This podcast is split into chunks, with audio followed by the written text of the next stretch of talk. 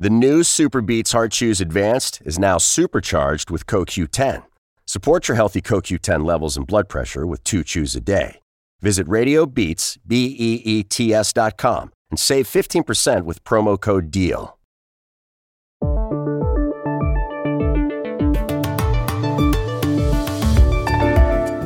Luego de que Emmanuel Macron derrotara en las elecciones en Francia a Marine Le Pen, ¿cuáles son sus principales desafíos?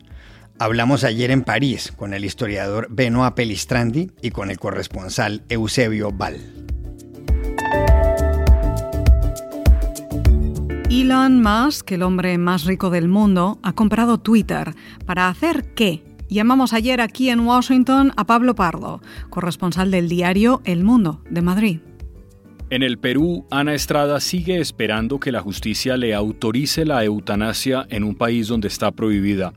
La historia de este caso único hoy, en este episodio, con Samantha Schmidt de The Washington Post.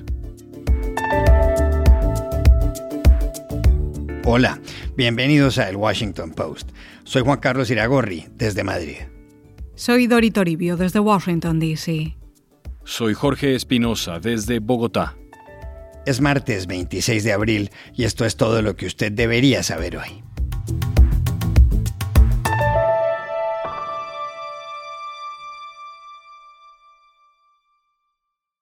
El domingo, Emmanuel Macron ganó con amplitud las elecciones presidenciales en Francia, pero en todo el país quedó flotando la inquietud por el avance de la ultraderecha representada por la candidata vencida, Marine Le Pen.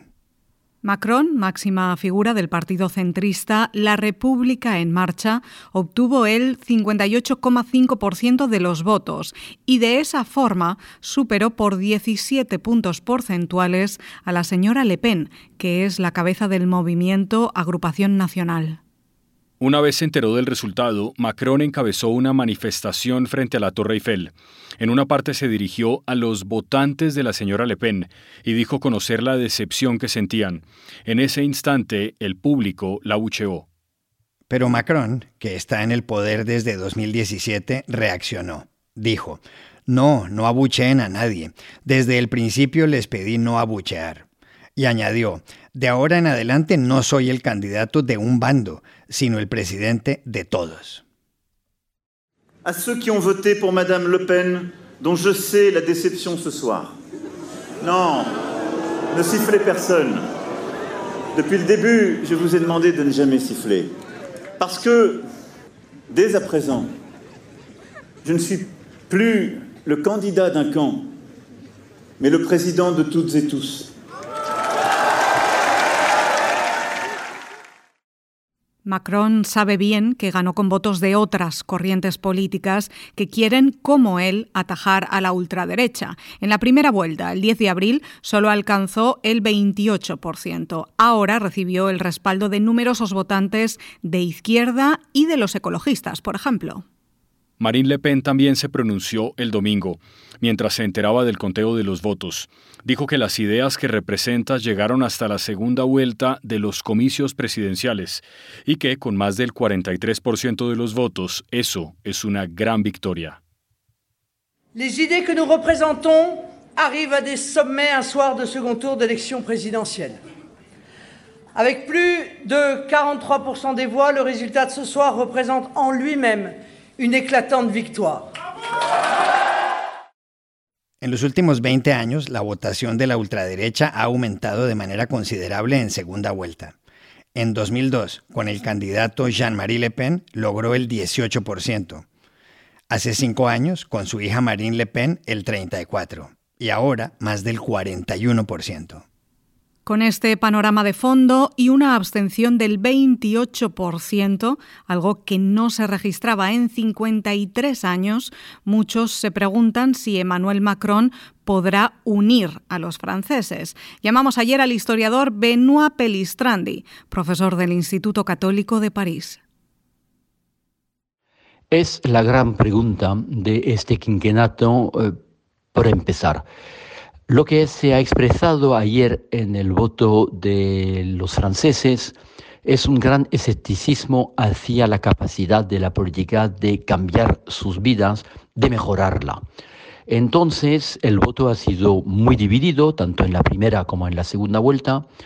Los que sufren, los que tienen menos niveles de estudios, los que viven en las afueras o en el mundo rural, eh, los que tienen problemas económicos para llegar a fin de mes, sí que han respaldado de manera mayoritaria a Marine Le Pen.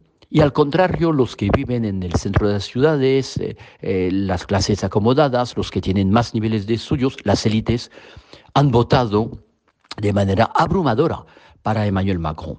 Entonces el país está dividido sociológica y territorialmente.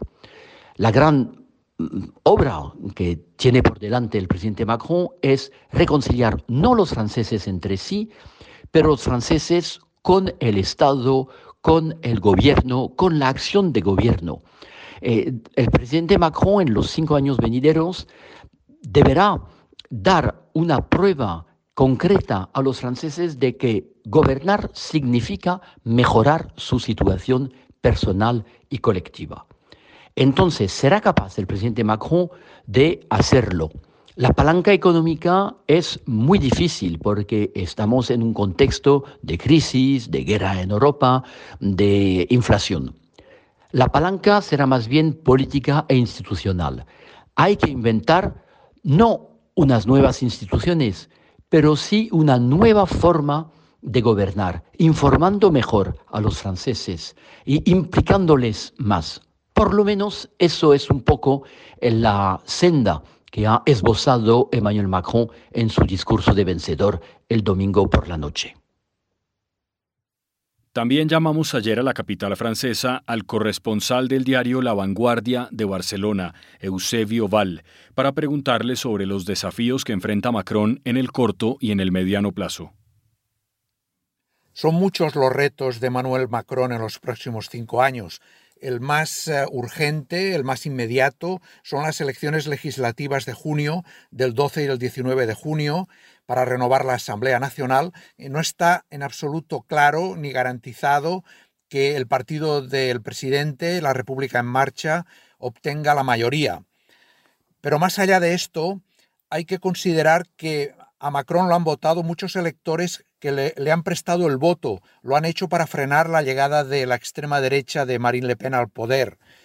Ha habido también mucha abstención, eh, mucho voto en blanco y nulo. ¿Eso qué quiere decir? Quiere decir que están a disgusto, muchas personas están a disgusto ante una disyuntiva forzada de votar o a la extrema derecha o la continuidad de Macron. El presidente en los próximos años eh, tiene la intención de realizar algunas reformas polémicas como la de las pensiones, de elevar la edad de jubilación. Eso le va a traer problemas y se puede encontrar con mucha oposición en la calle, una oposición violenta como la que ocurrió con los chalecos amarillos. Es decir, que mm, por una parte ha ganado las elecciones eh, de una manera clara respecto a Marine Le Pen, su estatura internacional ha crecido como líder en Europa, pero eso no quiere decir que, que desde el punto de vista interno sea un presidente frágil que necesita consenso y le va a ser difícil encontrarlo en los próximos años.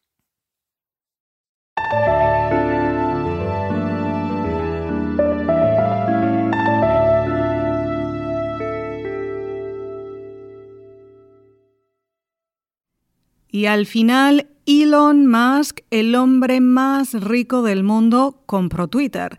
El anuncio se hizo ayer, cuando se supo que las directivas de la compañía y el dueño de la empresa de vehículos eléctricos Tesla habían llegado a un acuerdo. Elon Musk pagará unos 44 mil millones por la compañía fundada en 2006 y que actualmente tiene unos 330 millones de usuarios mensuales en el mundo, desde jefes de Estado hasta figuras del deporte y el espectáculo. Elon Musk tiene 50 años. Nació en Pretoria, en Sudáfrica, y también es propietario de la empresa aeroespacial SpaceX. Según el dato de ayer de la revista Forbes, cuenta con la mayor fortuna del planeta, 268.200 millones de dólares. Hace nueve días, en una TED Talk o charla TED, Elon Musk dijo que Twitter se ha convertido en la plaza del pueblo y que es importante que la gente sepa realmente y tenga la percepción de que ahí puede hablar libremente dentro de los límites de la ley. Twitter has become kind of the de facto town square. Um, so uh, it, it's just really important that people have the both the uh, the reality and the perception uh, that they are able to speak freely within the bounds of the law. Elon Musk ha sido polémico con su cuenta de Twitter, que tiene 84 millones de seguidores. ¿Qué piensa hacer ahora con la compañía? Llamamos ayer a Washington al corresponsal del diario madrileño El Mundo, Pablo Pardo, que ha seguido de cerca el tema. Es difícil saber por qué Elon Musk ha comprado Twitter. Desde luego no lo ha comprado por el negocio. Twitter no es un gran negocio y la estructura de la operación con 21 mil, millones de dólares eh, que Musk ha puesto y otros 25.500 millones de dólares de deuda, eh, pues no va a ser fácil eh, que la nueva Twitter gane dinero, porque los intereses de la deuda, de esos 25.500 millones, se van a comer los beneficios. Twitter no es una red social grande, eh, sobre todo si se la compara con, Facebook o con TikTok, eh, y no es muy rentable. Entonces ahí, eh, desde luego que por el dinero no lo ha comprado. Si lo ha comprado por algo ha sido probablemente por el ego y por la influencia que tiene Twitter, porque Twitter es, digamos, la gran plataforma donde están todos los políticos, todos los intelectuales, eh, donde estamos todos los periodistas, aunque nosotros tenemos bastante menos influencia, eh, donde están todos los artistas que tienen algún tipo de, inquietudes sociales, etc. Y esta es la cuestión que parece interesarle a, Elon Musk. Musk lo ha presentado como una batalla por la libertad de expresión. Eh, nadie sabe qué significa esto. Musk, de hecho, no ha presentado ningún plan de negocio para Twitter, para la, empresa que acaba de adquirir. No se sabe si va a mantener a la actual dirección de la compañía, no se sabe si la va a cambiar. Lo único que ha dicho es que está a favor de que eh, haya un botón que permita editar los tweets una vez que se han eh, colgado en la plataforma. Tampoco ha dicho si Donald Trump va a eh, ser readmitido en Twitter o no, de donde había sido expulsado por incitación a la violencia.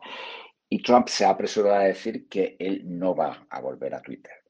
Digamos que es una operación que parece fundamentalmente motivada por algo que vuela todavía más alto que los cohetes de Elon Musk, que es el ego de Elon Musk. Y hasta que veamos en qué se traduce ese ego, tendremos que esperar.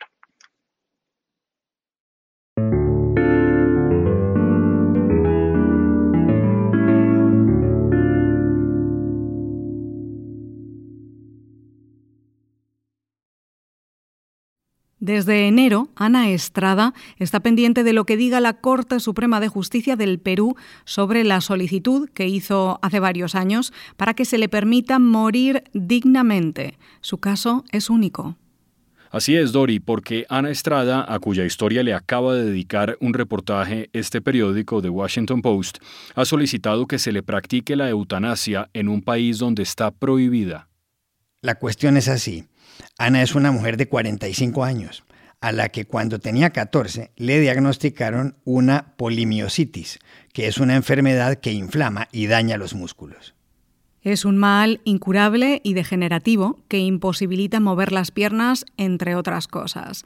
Por eso, desde hace más de dos décadas, Ana necesita la ayuda de aparatos, según le contó a Samantha Schmidt de este diario. Claro, yo comencé a usar silla de ruedas más o menos de los 20 años, estando en la universidad. Ana Estrada estudió psicología en la Pontificia Universidad Católica del Perú. Hace siete años debió ser hospitalizada a causa de una neumonía. Estuvo seis meses en cuidados intensivos. Fue tan grave lo que sufrió que los médicos debieron hacerle una traqueotomía y una gastrostomía. Era la única forma de que pudiera respirar y alimentarse. En 2019 le solicitó a la justicia peruana que le permita morir dignamente. El 22 de febrero del año pasado, un juzgado constitucional de la Corte Superior de Lima aprobó su solicitud. Fue el juez José Luis Ramírez el que dictaminó que en el caso específico no se debe aplicar el artículo 112 del Código Penal, que castiga con hasta tres años de cárcel al médico que practique una eutanasia. Esa providencia suscitó el rechazo de algunos sectores. El candidato presidencial de ultraderecha, Rafael López Aliaga, dijo que si la gente se quiere matar debe hacerlo desde un edificio sin comprometer al Estado. El problema es que en enero la Sociedad de Cuidados Paliativos impugnó el fallo.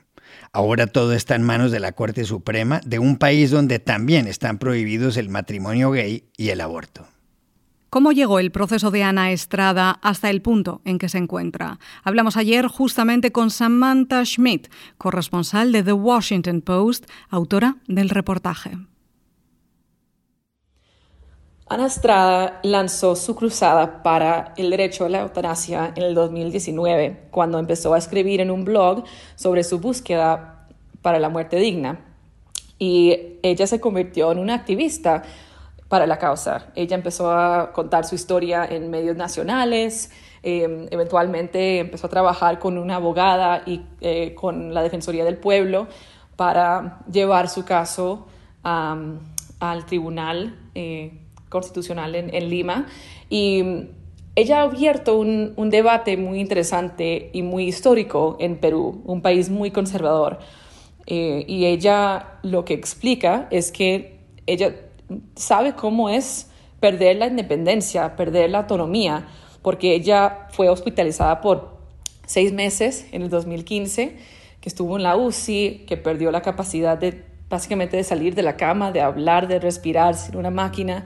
Y, ella decidió después de eso que jamás quería estar en esa posición otra vez, que, no quería llegar a un punto en que perdió todas las ganas de vivir. Y más que nada quería tener la certeza y la opción de poder controlar cuándo y cómo llega al final de su vida. Y lo que muchos no entienden de su caso es que no está pidiendo el derecho para morir. Ella no quiere morir. Ella espera que con esta decisión, con este derecho, ella podría tener esa tranquilidad, esa libertad de saber que si llega a ese punto de nuevo, ella puede decidir y puede tener el control sobre su cuerpo.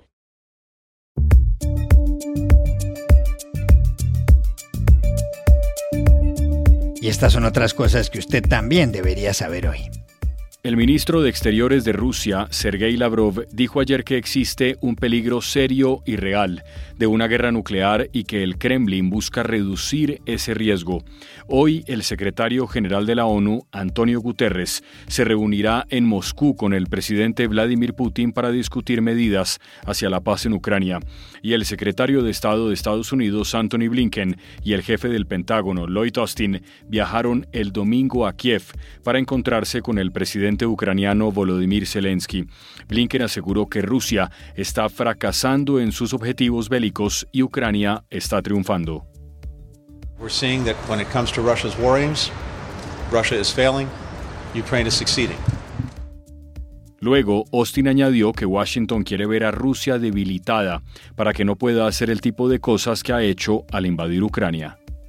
En México sigue la conmoción por la muerte de la joven de 18 años, Devani Escobar, cuyo cadáver fue encontrado el jueves pasado en un motel en el municipio de Escobedo, en el estado de Nuevo León. El 8 de abril, Escobar asistió a una fiesta con varias amigas, pero se fue a la medianoche en un taxi. Lo que pasó después es incierto. La versión oficial es que murió debido a una contusión craneal. La familia lo desmiente y asegura que había sido golpeada y asfixiada. Los familiares se quejan además de que no les permitieron ver el expediente. La Asociación de Líneas Aéreas en Venezuela confirmó el fin de semana que la aerolínea portuguesa TAP retomará el vuelo Caracas-Lisboa el 21 de junio. En 2020, el presidente Nicolás Maduro la había suspendido por transportar al político opositor Juan Guaidó. El presidente de la asociación, Humberto Figuera, dijo también que otras líneas como Air France, Aerolíneas Argentinas y Avianca están considerando reiniciar las rutas desde y hasta el Aeropuerto Internacional de Maiquetía, de la capital venezolana. Y aquí termina el episodio de hoy de El Washington Post, El Guapo. En la producción estuvo Cecilia Favela.